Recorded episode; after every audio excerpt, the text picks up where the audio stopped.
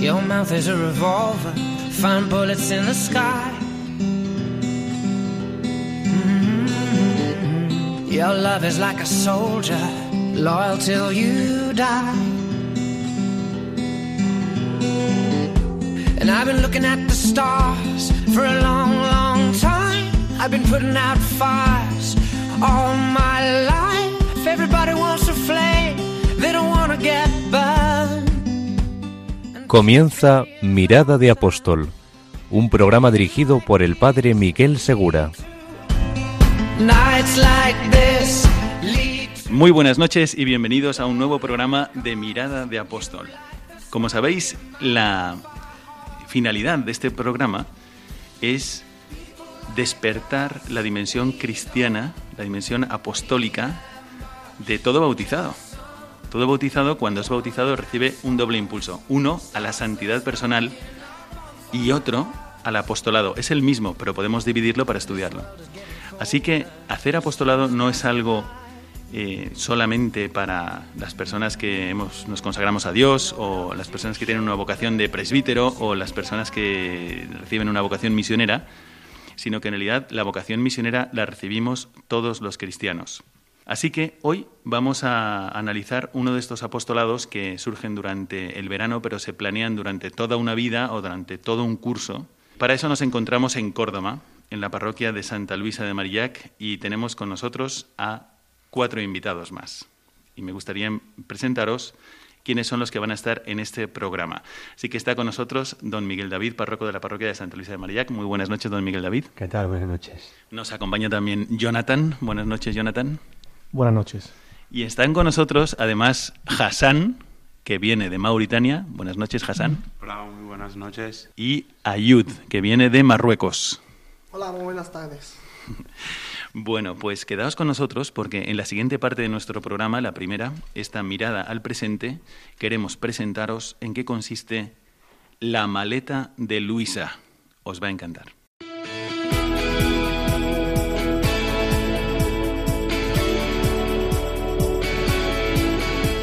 Mirada al presente.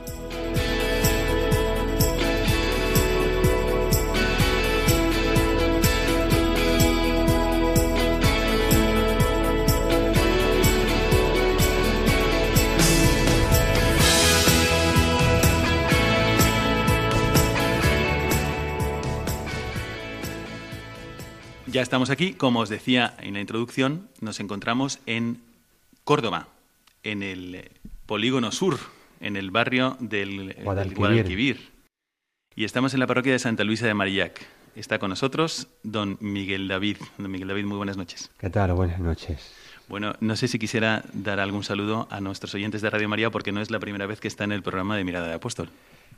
Más que un saludo, una bendición, porque mi toma de posesión como párroco de esta comunidad fue un sábado y lo primero que hice el domingo fue retransmitir el rosario de Radio María con ustedes.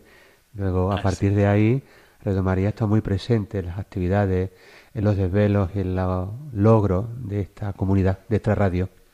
Como sabéis muchos de los oyentes, don Miguel David antes era párroco en Baena y tenía una gran pastoral juvenil y aquí pues se enfrenta un, reto y una misión diferente, pero que también yo soy testigo de que lo ha hecho con un grandísimo entusiasmo. Y en los últimos años hemos visto también la implicación de mucha gente del barrio y alrededor de la parroquia en la pastoral de la parroquia. Entonces me gustaría, antes de darle la palabra a don Miguel David, presentar a, a nuestros invitados para que digan cómo se llaman, de dónde vienen y cuántos años tienen. Así que voy a dar la palabra primero a Jonathan. Jonathan. Hola, buenas noches, ¿qué tal? Bueno, mi nombre es Jonathan y yo soy de, de Baena, que es un pueblo de aquí de, de la provincia de Córdoba.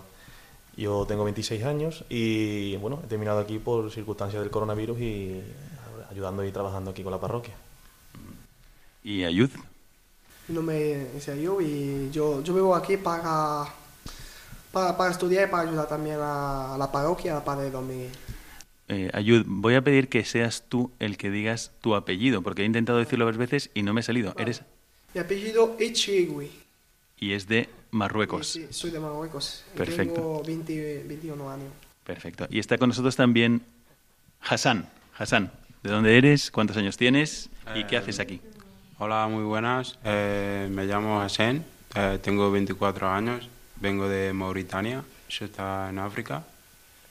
Y nada, soy nuevo en este proyecto de... De la maleta de Luisa. Y bueno, entonces, ¿en qué consiste esta nueva iniciativa que tiene la parroquia de Santa Luisa de Marillac y que se llama La Maleta de Luisa?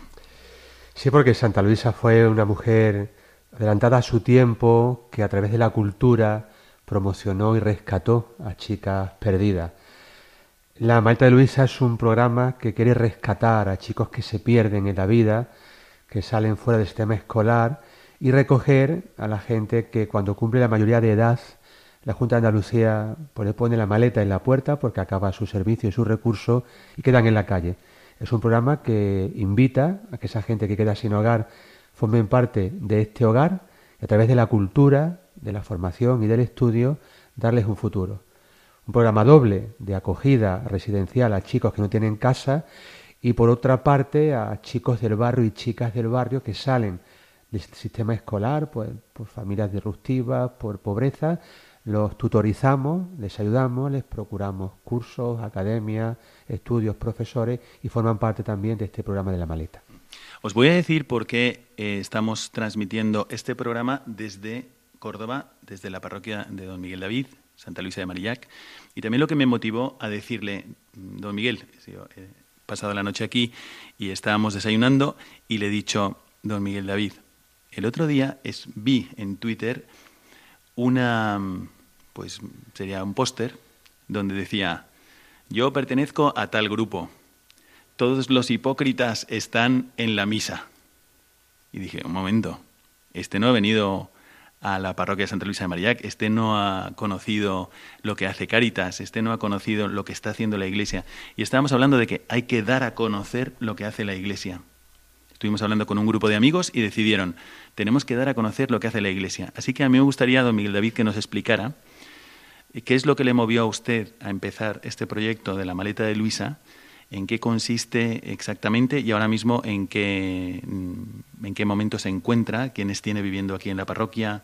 ¿Y qué es lo que está buscando hacer con ellos? Las necesidades que tienen para que se vea también, bueno, pues a lo que nos lleva la vivencia ordinaria y normal del Evangelio. Santa Luisa de Marillat es una parroquia de extrarradio de la provincia de Córdoba y es el barrio de Europa Cuarto en el ranking de pobreza. ¿Qué motiva a una iglesia a salir a la calle? Ser iglesia. La iglesia no tiene otra razón de ser que anunciar el Evangelio. El Evangelio es salvación y uno se salva cuando tiene un techo, cuando tiene comida, cuando tiene cultura, cuando tiene amor. Eso es la piel que envuelve la maleta de este programa, que no es sino una parroquia de esta radio, que agranda sus dependencias y que hace familia con gente que está en la calle hace familia porque conviven con nosotros. Es un programa como primer objetivo gente de los barrios de la periferia, gente nacional, porque vivimos en los barrios más periféricos y más pobres, pero que sea nacional no quiere decir que esté cerrado a otras personas, por ejemplo, como Ayub o Hassan, porque estudian aquí. Ayub estudia aquí en el barrio, eh, Hassan ha vuelto aquí y los dos son chicos estutelados de la Junta de Andalucía, ¿no?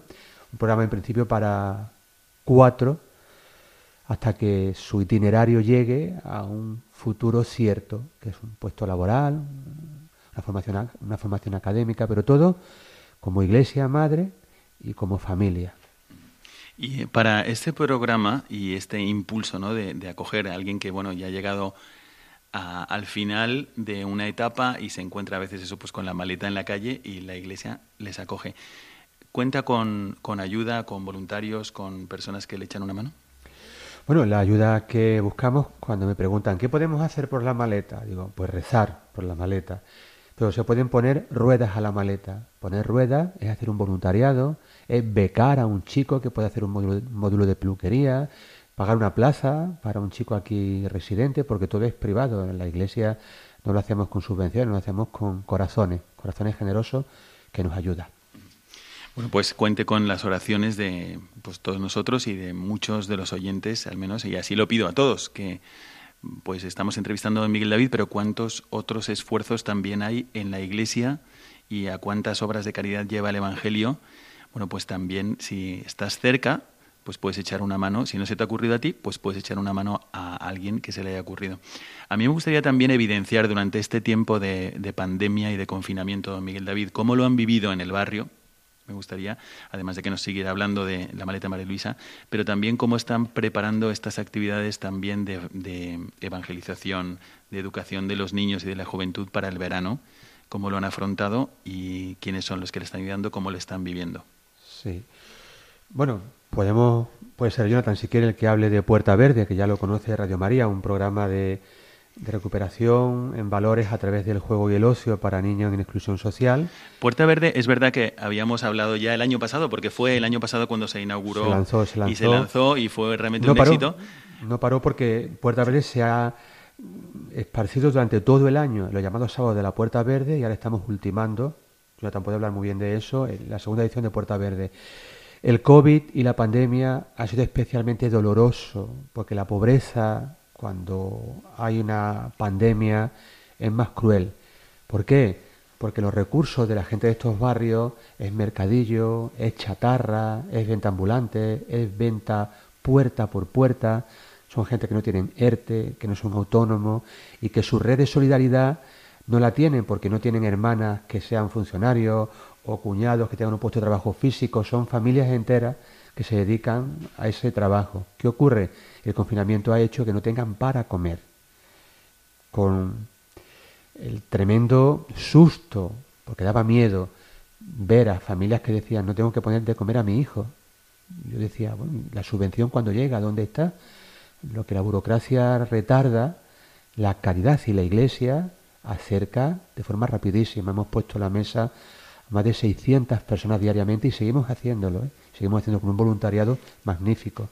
A mí me gustaría que Jonathan también nos hablara de esto, qué ha sido el día a día, qué es lo que hacéis desde la parroquia, también para que quien a lo mejor ahora está sintonizando Radio María porque va en el coche, porque está, no sé, pues por casualidad y diga, bueno, voy a interesarme por algo de lo que hace la Iglesia. ¿Tú qué es lo que has visto y lo que has vivido eh, durante este tiempo de pandemia aquí en la parroquia de Santa Luisa de Marillac, en Córdoba?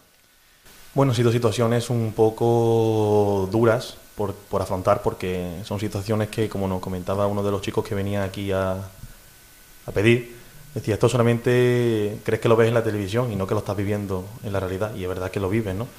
Entonces, desde una llamada y coger un teléfono, que nadie se lo ha cogido, a decirle que necesita, aparte de también de la alimentación. Porque ellos han llamado, han tenido necesidad, han llamado a otros sitios. Claro, eh, a, la- a las vías principales, digamos, los organismos públicos que son los que tienen que gestionar esta ayuda, pero que esa llamada nunca se le llegaba a, a responder. Entonces nosotros hemos respondido a esa llamada en la medida que hemos podido ayudarle y no solamente, como comento, en el tema alimenticio, sino también muchas veces necesitan las familias sentarse para contarte eh, su problema. Su problema por ser autónomo, su problema familiar, su problema con deuda y que tú le, le ampares un poco y le ayudes en ese, en ese tipo de ayuda, no solamente, como he dicho, al tema alimenticio, sino pues cualquier otro tipo de ayuda. Las familias muchas veces se sienten, se sienten muy solas porque no tienen nadie que les acompañe. ¿Y qué es lo que hacéis habitualmente desde que entran aquí en- por la Eh, puerta de Santa Luisa? Sí, la primero es recibir la llamada y esa llamada se, se observa que esa familia necesita ayuda, ¿no? Y se tramita, pues, esta ayuda. Nosotros eh, tenemos los documentos de la parroquia donde se le abre su expediente, se le llama para entrevistarle personalmente, ahí pues se ven cuántas personas son, si tienen bebés, si tienen algún tipo de necesidad específica y a partir de ahí se crean los lotes, se les llama para que vengan los días de recogida de lotes con un número y una hora asignada para guardar eh, esa distancia que se necesita por el confinamiento, para que nosotros no provoquemos que haya, que haya ese aumento, ese rebrote de, de coronavirus. Y ya pues se les entrega su lote y se les vuelve a llamar para el día siguiente, la semana siguiente, hasta que puedan ella por sus medios dejar de tener que venir a, a recibir esta ayuda. ¿Y em, tú has notado una, no sé, mayor dificultad al inicio, en medio, al final del confinamiento? ¿Cómo ha sido esto? Porque tú has estado aquí desde el inicio. Sí, el, el principio fue el boom principal, que era una llamada de teléfono constante.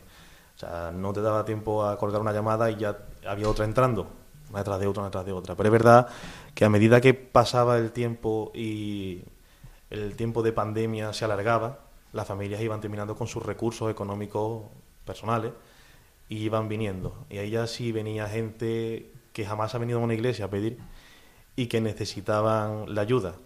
Ese ha sido un momento crítico porque es esa familia que se rompe a llorar y que al final tú también terminas casi llorando con ellos porque no lo han hecho nunca, no saben cómo hacerlo e incluso se sienten un poco con los brazos atados por no tener otro medio al que poder llegar. Y para mí ha sido el momento más, más duro, ver esas primeras familias que vienen y que te piden ayuda desde lo más humilde, con lágrimas en los ojos y, sabiendo que no hay ningún sitio donde les haya ayudado. Hay una mujer que dijo, yo eh, recibí vuestro número de teléfono y le recé a Dios. Le recé a Dios porque este fuese el número que me cogiera el teléfono. Y me cogiste ahí el teléfono. Yo la llamé por la tarde, la entrevistamos y al final fue una situación muy dura la que tenía esta chica. Lloramos con ella y todavía seguimos ayudándola. Nos da gracias a Dios todos los días. Bueno, a mí me parece Mm, emocionante y, también admirable lo que están haciendo don Miguel David y lo que han hecho durante la pandemia, porque para la mayoría, creo yo, de la población ha sido pues ser muy responsables y recluirnos en nuestros hogares. A lo mejor ayudar, si eres sacerdote, pues ayudar en el hospital o echar una mano, pero aquí también ha sido mm, pues poner el hombro y ayudar también en todo lo físico. Bueno, sé muchísimas parroquias, en Madrid también, donde suelo residir han ayudado así también. Caritas ha ayudado muchísimo. En fin, la Iglesia convierte, creo yo, o expresa la fe que tenemos, la expresa en la caridad. Y entonces así ha sido y así se ve y yo creo que esto debería abrir los ojos a quien nunca ha tenido un contacto cercano con la Iglesia y al menos debería preguntarse, pero ¿qué es esta energía que tiene el Evangelio que lleva a la gente a actuar así? ¿no? ¿Qué podría usted decirnos también de los voluntarios, don Miguel David, que se han sumado a la actividad que ha propuesto la parroquia? Pues al igual que entre no solamente este barrio, sino de barrios colindantes que la pobreza azotaba más, venían o llamaban para pedir un lote o una cesta, como decía Jonathan, han crecido los voluntarios, los medios de comunicación, la prensa se ha hecho eco de lo que ocurría por aquí, de lo sangrante que era la situación y la gente de corazón y la gente de iglesia llamó a la puerta, se le buscó un día, una hora y un hueco, no solamente para recoger su colaboración en alimentos económicos, sino humana en trabajo, muy bien organizado. Hemos estado expuestos cada momento y población de riesgo porque eran gente distinta de muchas parroquias de muchos sitios, ¿no? Pues hicimos unos turnos naturales que se repitiesen los mismos días. Los días miércoles y jueves venía tal grupo a montar, mm, jueves y viernes tal grupo a dar, con sus EPIs, todo muy controlado. La gente que recepcionaba a las personas, las firmas, todo con las mayores precauciones posibles, pero en primera línea de amor, primera línea de amor, haciendo una cesta configurada hasta el último pañal porque hay un bebé, o el último kilo de patatas según los miembros de la familia, o el detergente, todo para que la gente tuviese esa dignidad que nadie puede perder y esa comida que todos necesitamos. Yo esta mañana estaba haciendo una, bueno, estábamos hablando, Jonathan y yo, un buen rato, y, y decía, mira, a veces hay que pedir dinero, pero para quien piense que es demasiado, basta que le invitemos a que haga los lotes y que vea lo que hay en cada caja, lo que estaba diciendo Miguel David, y lo que se trata de ayudar a la gente que tiene necesidad real. ¿no? Entonces, ¿cómo has vivido tú ese, ese momento y esa ayuda de otros voluntarios? Eh, ¿Has echado de menos a más gente? Te, no sé, ¿Te ha sorprendido? ¿Cómo ha sido tu reacción como joven de 26 años que está dirigiendo también parte de la actividad en la parroquia? Me ha sorprendido eh, para bien porque yo pensaba que bueno que el, concepto que tenemos en definitiva de hacer un voluntariado es, irnos fuera a los países de bueno al país pues a lugares como Chad como eh, Etiopía Huancavelica pero un voluntariado en el mismo sitio donde tú vives eh, quizás no lo conozcas ni siquiera. Entonces esa cantidad de gente que ha venido de voluntariado ha sido además siempre predispuestos a no importa las horas, no nos importa el tiempo, no nos importa colaborar, traer alimentos, buscarlos económicamente, viajar a otros pueblos para traer los alimentos aquí que nos han regalado. Entonces, eh, ha habido un movimiento de colaboración con la parroquia que ha sido eh, esencial para que pueda salir la labor adelante. Si no, nosotros como parroquia no podríamos haberlo llevado adelante solo. Ha sido muy bueno la, sorpresa. A veces yo veo que cuando vienen los voluntarios que entran a la capilla y los miro así desde, la, desde la puerta, porque además lo primero que antes de, entregar la ayuda a las personas, le entregan sus manos a, Dios y ahora dicen, pues desde aquí ahora eh, vamos a ayudar a todos los que vengan por la puerta. Y eso, pues, evidentemente, eh, a una persona que lo ve, le hace ver que, que, ese voluntariado es necesario y que esas personas, que existen personas buenas, que muchas personas todavía siguen pensando que, que lo que tenemos dentro son la maldad, la codicia, el interés, y no, no, al contrario. Y a mí, eh, desde aquí, desde este programa, siempre hemos señalado la necesidad de estar unidos a la fuente del amor, que es nuestro Señor, a través de la oración, porque eso es lo que te permite después que el amor se vea en tus manos, en tus gestos, en tus palabras, en tu sonrisa, en tu tiempo, pero tienes que estar unido a la fuente del amor, ¿no? Y yo, pues viendo toda la tarea que tiene aquí don Miguel David, le voy a preguntar, y también te voy a preguntar a ti, Jonathan, eh, porque claro, habrá gente que escuchando a un sacerdote dice, pues esto es lo que tendría que decir el sacerdote, pero también me gustaría escucharlo de tus labios.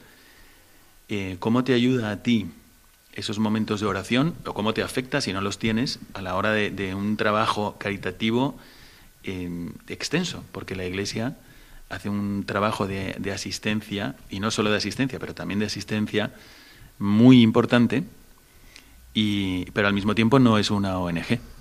Entonces, don Miguel David, ¿cómo le, cómo le ayuda a usted y cómo le ayuda a los voluntarios el unirse a Dios con una oración antes de empezar este, esta entrega tan intensa y tan caritativa que hace en la parroquia todos los días del año.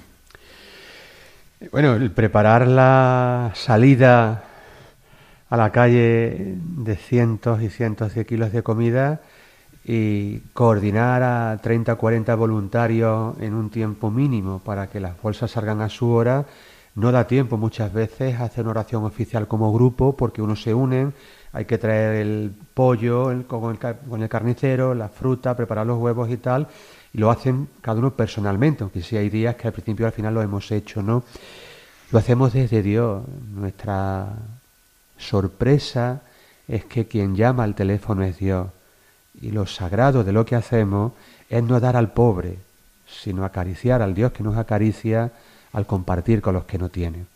Si perdemos eso de vista no somos iglesia, nosotros no hacemos solidaridad, nosotros amamos desde el Evangelio al estilo de Dios, que significa que yo no soy más porque te dé, entonces tanto como yo me comparto contigo. Eso me encanta porque yo también veo, ahora vamos a preguntarle a Ayud y a Hasen, pero yo veo que hay una, gracias a Dios, hay un valor muy extendido en la sociedad que es la tolerancia pero en realidad la tolerancia se tiene ante los males, ¿no? Yo tolero una enfermedad, o tolero... Pero el amor va mucho más allá que la tolerancia. Entonces vamos a preguntarle también a Ayud y a Hasen cómo, eh, cómo viven aquí, porque están viviendo en una parroquia, pero Ayud, tú eres musulmán, llevas ya unos años en España y ahora ya llevas unos meses también aquí en la maleta de Luisa con don Miguel David en la parroquia de Santa Luisa de Marillac. Cuéntanos un poco cuál es tu experiencia, cómo te sientes acogido y qué tal estás aquí. Bueno, la verdad que bueno, la, la, la, verdad que la parroquia aquí estoy muy, muy bien como, como con mi familia. Yo, yo aquí vivo con el padre Don Miguel y con el Johnny y con otros chicos también. Bueno, aquí vivimos muy bien. Qué bien. Estoy orgulloso de estar aquí con el padre Don Miguel. Sí, yo te he visto también colaborando en muchas actividades de la parroquia. Sí, sí, sí, sí, ayudando. Allí preparando los lotes y la, la cosa, la cosa la que tenemos que hacer que la parroquia siempre yo estoy haciéndola con, con la gente que hace la cosa de ahí. A tope. Y también en alguna otra ocasión, cuando he venido a la parroquia, te he visto colaborando eh, en todo, desde la portería o en, a veces incluso echando una manita ahí dentro en la iglesia, así que muy bien. Bueno, está también con nosotros Hasen. Hasen, ¿cuál es tu experiencia? Llevas menos tiempo, pero ¿qué tal aquí en la parroquia y en el proyecto de la maleta de Luisa? Pues yo, sinceramente, desde que entré al proyecto de la maleta de Luisa, pues me han recibido hiper genial y me han tratado muy bien. Lo primero que cuando llegué me explicaron cómo era la parroquia por dentro, me enseñaron las zonas de estar y dónde, dónde estaban organizados los alimentos de, así para los repartos y nada, la verdad que muy bien. Y todo lo que sea colaborar, mm, bajo, no sé cómo decirlo. Te brota. Eso es, todo lo que sea colaborar y, eso, pues nada, todo lo que siempre que se pueda ayudar a la gente, aparte de que ellos nos ayudan, los monitores nos ayudan a nosotros, los que estamos en la maleta de Luisa, también ayudan a otras personas que vienen de fuera, como por ejemplo lo del reparto. A mí me gustaría que, eh, no sé, de la misma forma que estamos haciendo este esfuerzo desde el programa por dar a conocer lo que se hace en la Iglesia, cada uno se preguntase, ¿y yo he dado a conocer algo bueno de lo que hace la Iglesia? Algo, algo bueno, algo que está a lo mejor pues que yo viví desde niño en mi parroquia o algo que me ayudó en la educación o algo que sé que hacen otras parroquias, algo que hace el obispado, una obra de la iglesia, una congregación, un movimiento. Lo he dado a conocer porque esto es un apostolado al alcance de todos. Viene el verano, es un momento donde vamos a hablar. ¿Por qué no tener también como conversación este tipo de actividades e iniciativas que se viven, pues yo creo que en todas, en la mayoría de las parroquias, por no decir en todas, en, las, eh, en los institutos, congregaciones, movimientos que se inspiran en el Evangelio porque están en la Iglesia. Esto es lo que hay que dar a conocer. Quizás muchas de las críticas que se hacen a la Iglesia, bueno, somos todos hombres pecadores y podemos dar muchos motivos para ser criticados. Pero el ideal evangélico que la Iglesia quiere promover y vivir y que de hecho vivimos en un gran porcentaje de, de, de nuestro tiempo, de nuestras vidas, es hermosísimo. Entonces yo quisiera volver a pasar la palabra a don Miguel David para que nos hable también de como esta nueva edición de la Puerta Verde y si quiere añadir algo más a lo que he estado diciendo, don Miguel David. Nada, yo le firmo y le aplaudo lo que dice porque la Iglesia hay que criticarla en el sentido de que hay que hacer una crítica porque no somos Dios, somos hombres de barro y nos equivocamos, pero yo pienso que la Iglesia hay que aplaudirla, hay que aplaudir a cada persona cuando se aplaudía desde los balcones con el COVID, merecidamente a los sanitarios, eh, yo creo que aplaudir a mucha gente. Y ver, mucha gente callada, gente que, que, ha dado sus sueldos, que ha dado su tiempo, gente que se ha expuesto, gente que ha sentado a su mesa, gente que ha dado de sus ahorros. Y esa gente tiene mucho el apellido cristiano. Y parece que no estamos de moda y hay que aplaudir a los cristianos. ¿Qué, qué sería de nuestros pobres? Los pobres son de todos, pero los pobres llaman a la iglesia y la iglesia les abraza y les sienta a su mesa. Yo, yo aplaudo el cristiano, desde un niño pequeño que reza con sus padres por los enfermos del COVID, a todos los padres que se arriesgan por ser voluntarios o que se empobrecen en sus recursos económicos por darlos con quien no tienen. Hay que aplaudir a la iglesia, claro que sí. Y si os fijáis, uno, si es honesto eh, y, y nos preguntamos, ¿a mí a qué me mueve, a qué me impulsa el escuchar a Jesucristo, el que primero me hace verme a mí capaz de tantas cosas, ¿no? Que le decía a los discípulos, tú eres la luz del mundo. Y se lo estaba diciendo a un pobre pescador de Galilea. Y no le estaba diciendo, tú eres la luz de Cafarnaúm, ¿no? eres, tú eres la luz del lago de Genesaret. No, no, tú eres la luz del mundo. Jesucristo te hace ver a ti, a ti mismo, como que vales mucho, que puedes aportar mucho, que puedes dar mucho de tu tiempo, de, de tus talentos, en fin, que no te ha creado solo para encerrarte en ti mismo. El, el, Evangelio nos lleva a esto, a compartir el bien. El bien más grande que podemos compartir es la fe, pero no es el único bien que podemos compartir. Entonces la Iglesia, pues compartiendo la fe, comparte una cantidad enorme también de bienes. Entonces me gustaría también ahora centrarnos en algo que va a pasar en el verano. Además, me imagino cuántos niños han vivido una especie de verano adelantado. Llevan, se sienten ahora muchos niños pequeños como si fuese ya el final del verano han estado ya tres meses metidos en sus casas. En, si tenían un jardincito, bueno, pues benditos ellos, pero si no, este, este tiempo, pues se sienten así. Y también la parroquia de Santa Luisa de Marillac, pues sale al encuentro de estos niños, en concreto de, de este barrio del Guadalquivir, y ha hecho, lleva adelante por segundo año consecutivo la Puerta Verde. Entonces me gustaría preguntarle, don Miguel David, Jonathan, ¿Qué tal este año la Puerta Verde? ¿Qué van a hacer? ¿En qué consiste? ¿Y qué es lo que mueve este proyecto para los oyentes que todavía no sepan de ello? Digo en qué consiste yo, refresco y Jonathan, por dónde vamos a, a navegar este año. El año pasado cogimos de banda sonora Aquí todo el mundo es marinero. Montamos en un barco a niños que vieron por primera vez la playa en su vida, niños hasta con 13 años ya, que no han visto la playa en su vida. Y Puerta Verde es un proyecto importante porque las personas que podemos elegir elegimos. Los pobres tienen poco campo de elección, no eligen si van a playa o a montaña, eligen si rompen una boca de riego para tener agua o salen al parque porque no tienen otra cosa, ni acceso a piscina, ni a vacación, ni a tiempo, ni a juego. Puerta Verde es un proyecto que intenta a través del juego, del ocio y del amor, intentar que los chicos, esa exposición a riesgos que tienen por donde viven, sea menor. Y esos hábitos saludables que le faltan porque vienen de familias desestructuradas, suba un poco. Es poner en la balanza, en el alma y en el corazón de un niño que crece aquello suficiente para que crezca bien y en felicidad, que en barrios, en circunstancias como esta, fallan y que a veces cuando la iglesia lo ofrece parece que no hablamos bien porque no vienen. Tenemos que pintar puertas verdes porque hemos visto que el horario de catequesis no lo cumplen y se apuntan. Pues nada, cambiamos el horario, pintamos las puertas de otro color, pero es el color de Dios porque es la fe la que está detrás.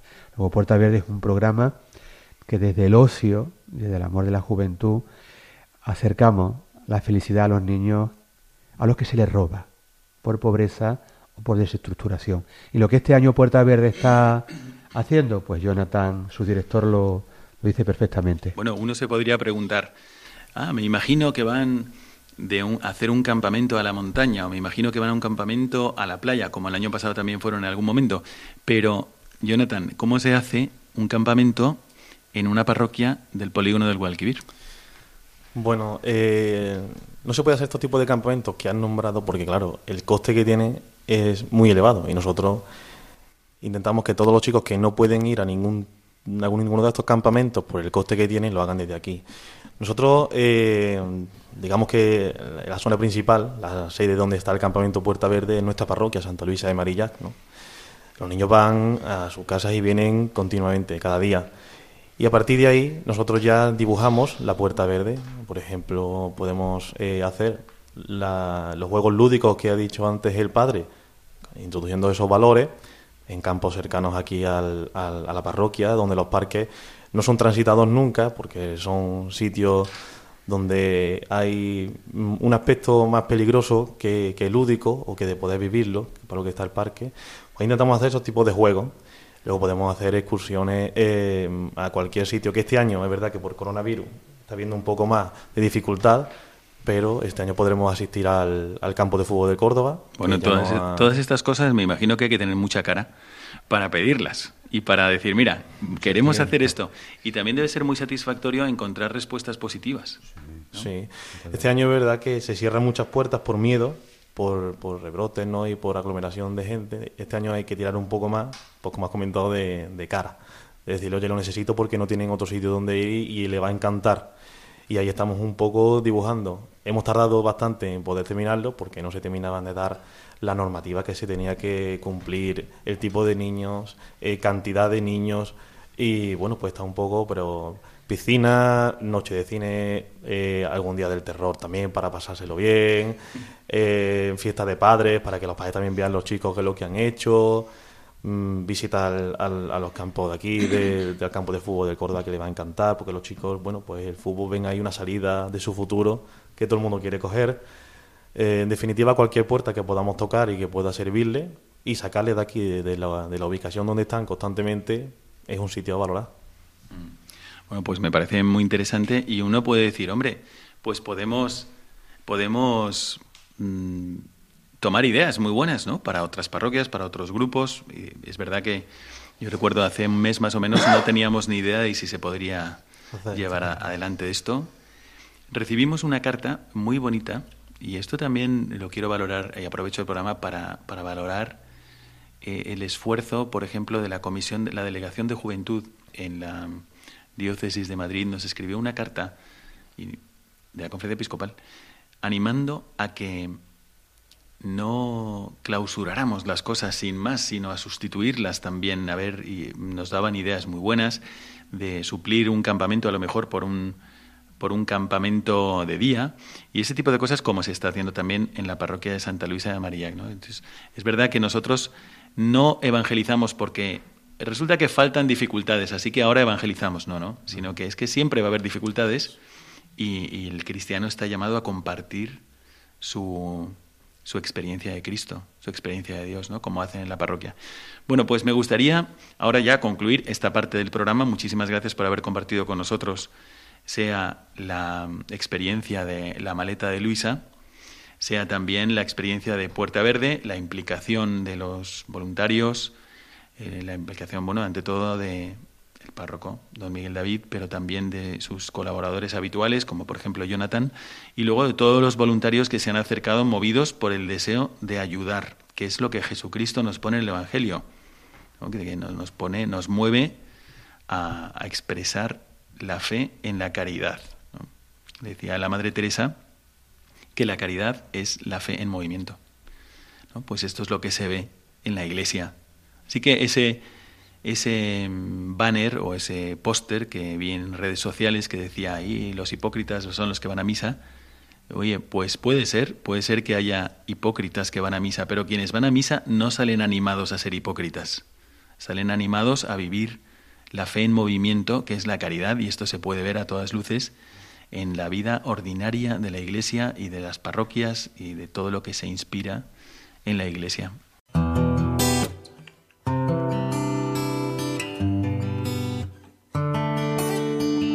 En estos momentos de paralización de muchas actividades, Radio María no ha interrumpido su misión, sino que sigue orando y acompañando con la luz del Evangelio a millones de personas en el mundo entero, para lo cual estamos haciendo un gran esfuerzo por mantener e incluso potenciar nuestra programación, a pesar de nuestros reducidos recursos. Por ello, os pedimos más que nunca oraciones por el personal y voluntarios de Radio María para que la Virgen proteja su radio y podamos seguir realizando nuestra labor.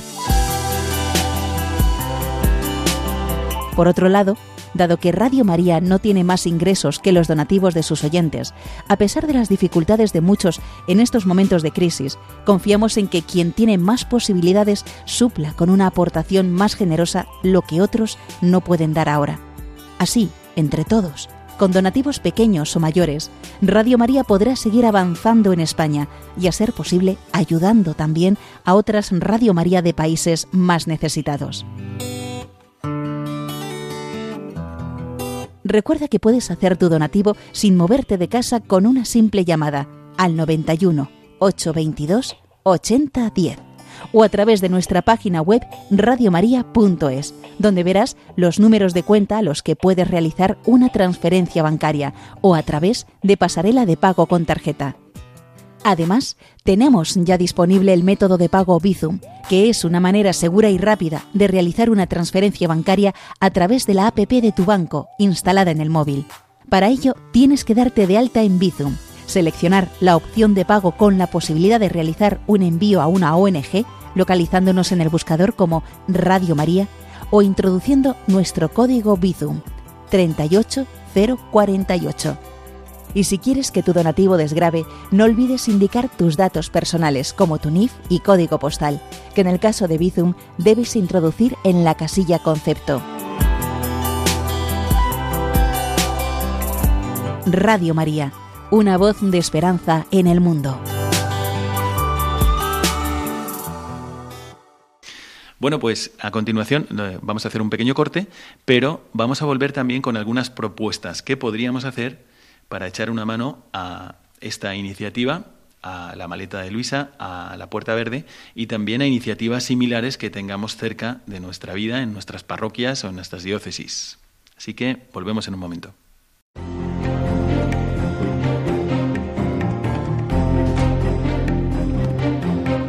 Mirada al futuro.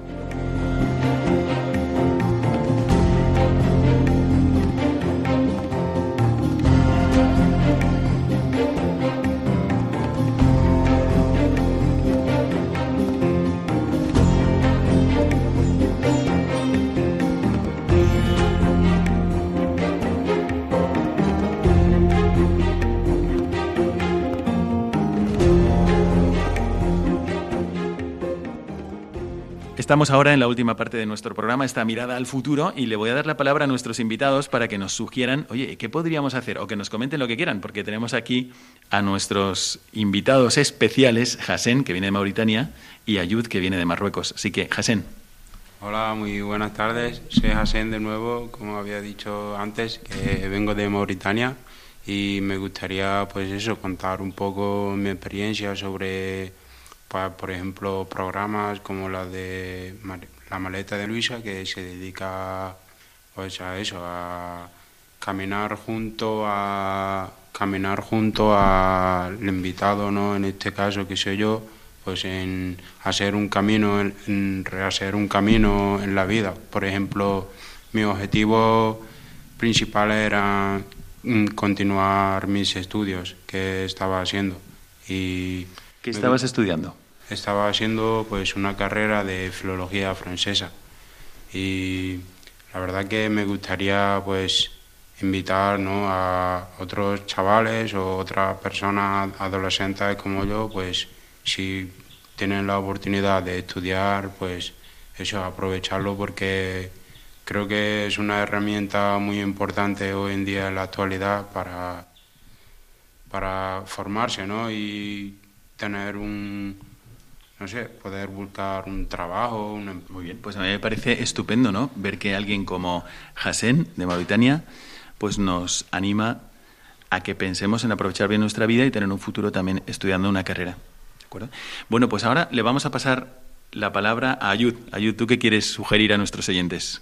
Yo estuve en, una situación que podía seguir al instituto y me ha dado una oportunidad al padre Don Miguel, le, doy la gracia. Don Miguel David, que está diciendo que no lo digamos, pero bueno, yo, yo creo que es bueno que, que, se sepa, no porque él lo haga para que se sepa, no es así, sino porque que se sepa que la Iglesia hace esto y que el Evangelio inspira esto. ¿no? Tú no podías seguir en el instituto y gracias a la ayuda de un párroco has podido seguir adelante. Sí, sí, sí.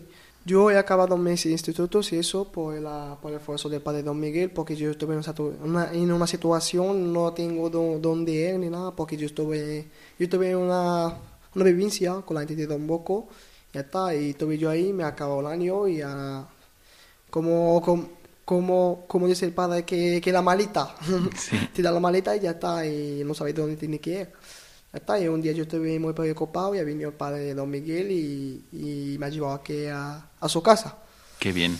Y este año yo, yo ya he acabado los estudios por su esfuerzo y lo doy a la gracia también a la iglesia. Lo, que está ayudando a la iglesia para los chicos se pueden cumplir, cumplir sus sueños. Y yo digo siempre una palabra que las personas tienen que confiar solamente en Dios. Fijaros qué bonito y muchas gracias por decirlo, Ayud, también. Yo, esto me recuerda mucho a las homilías que daba San Vicente, San Vicente Ferrer. Daba homilías y las puedes encontrar escritas, las podéis encontrar escritas, y al inicio siempre empezaba, esto que nos dice el Evangelio os va a ayudar mucho a todos los que estáis aquí, a los católicos, a los judíos y a los musulmanes. Y iban a escucharle. Y fijaros qué bonito, pues aquí estamos sentados, dos sacerdotes, ahora un joven católico y dos jóvenes musulmanes. Bueno, pues el, amor no tiene límites y la Iglesia evangeliza también a través de la. Así que ahora le voy a pasar la palabra a don Miguel David para que nos diga esta mirada al futuro. ¿Qué es lo que podemos hacer a futuro? Pues a futuro hay que empezar a trabajar el presente. Galileos, ¿qué hacéis ahí plantados mirando al cielo? No esperes a hacer, sino ponte a hacer. A un voluntariado. La iglesia no deja de hacer cosas, lejos o cerca. Aquí el año pasado vino esta gente de Madrid, un grupo de jóvenes con su monitor a ser voluntarios. Donde estés, si estás cerca o en tu lugar de residencia, llama a la puerta donde puedes dar tu tiempo, dar tus manos y dar un poco de tu vida, porque eso te, lo devuelve la vida en positivo. Se devuelve en el ciento por uno, ¿no? No hay que esperar a hacer, hay que hacer. Y en estos momentos, en los que estamos deshechos por la pandemia, por la crisis y por la tristeza, nosotros somos gente que dibujamos el color esperanza y hasta lo bailamos. Hay mm, que bailarlo.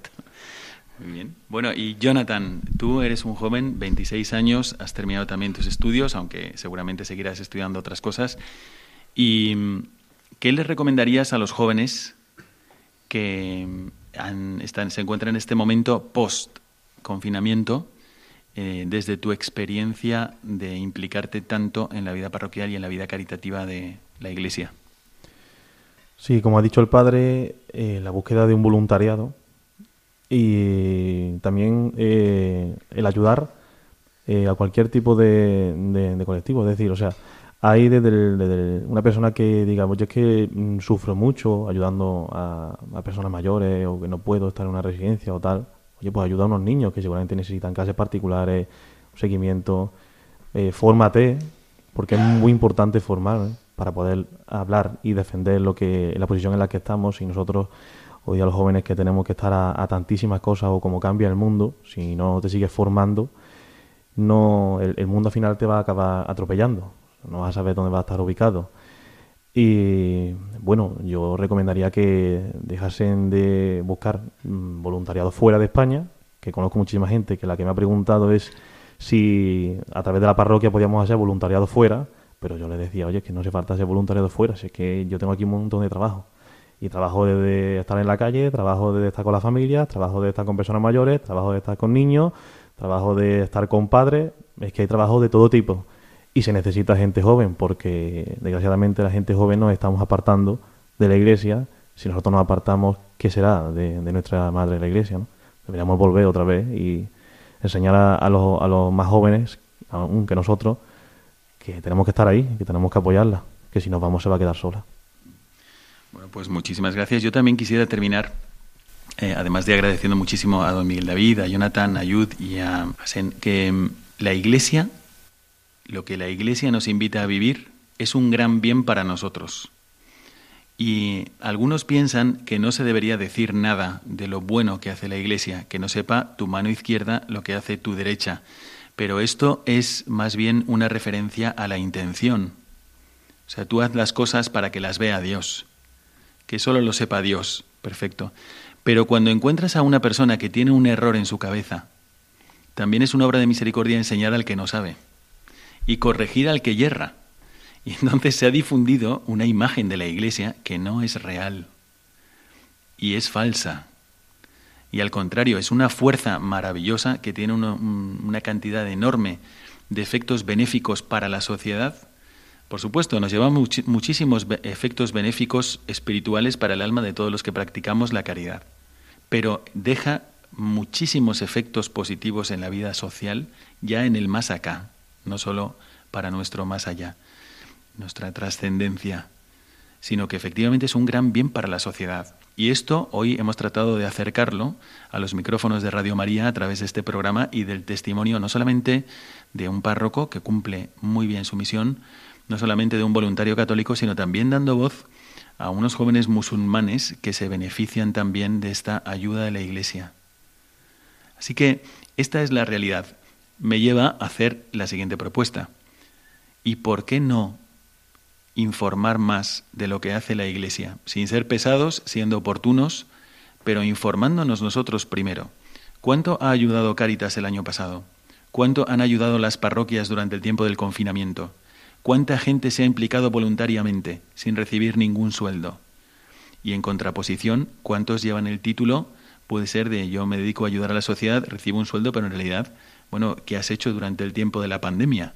Sin ser polémicos, pero simplemente reconociendo el valor de quienes se han movido por su fe y por el Evangelio y por el impulso que da la Iglesia y sus pastores a servir. Entonces, yo os animo de corazón a informarnos para informar. No para recibir aplausos ni ponernos medallas como Iglesia, sino para corregir al que yerra. Hay una, una idea distorsionada de lo que es la Iglesia y nosotros como apostolado podemos ayudar a corregirla. Así que os animo muchísimo, informémonos, admirémonos, démosle gracias a Dios de lo que nos, nos animan todos nuestros hermanos que se implican y que se entregan por los demás, y démoslo a conocer ante quien tiene otra imagen de la Iglesia que no es verdad.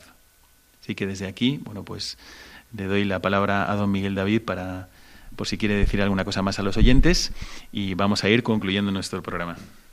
Don Miguel David.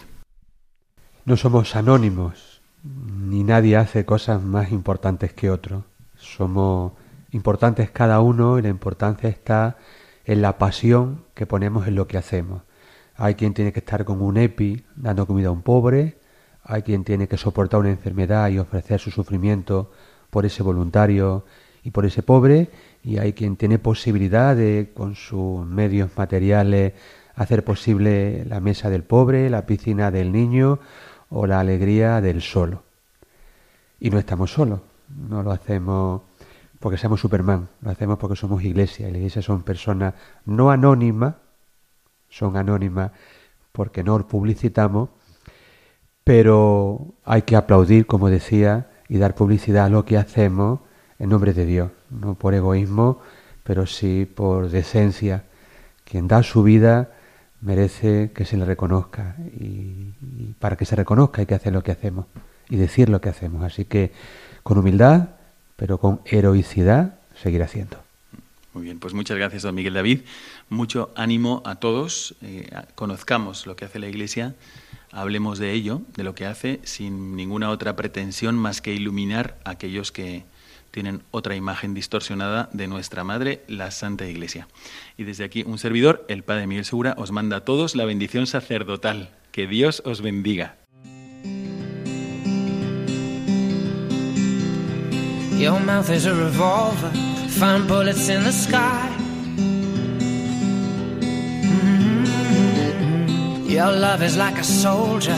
Loyal till you die. And I've been looking at the stars for a long, long time.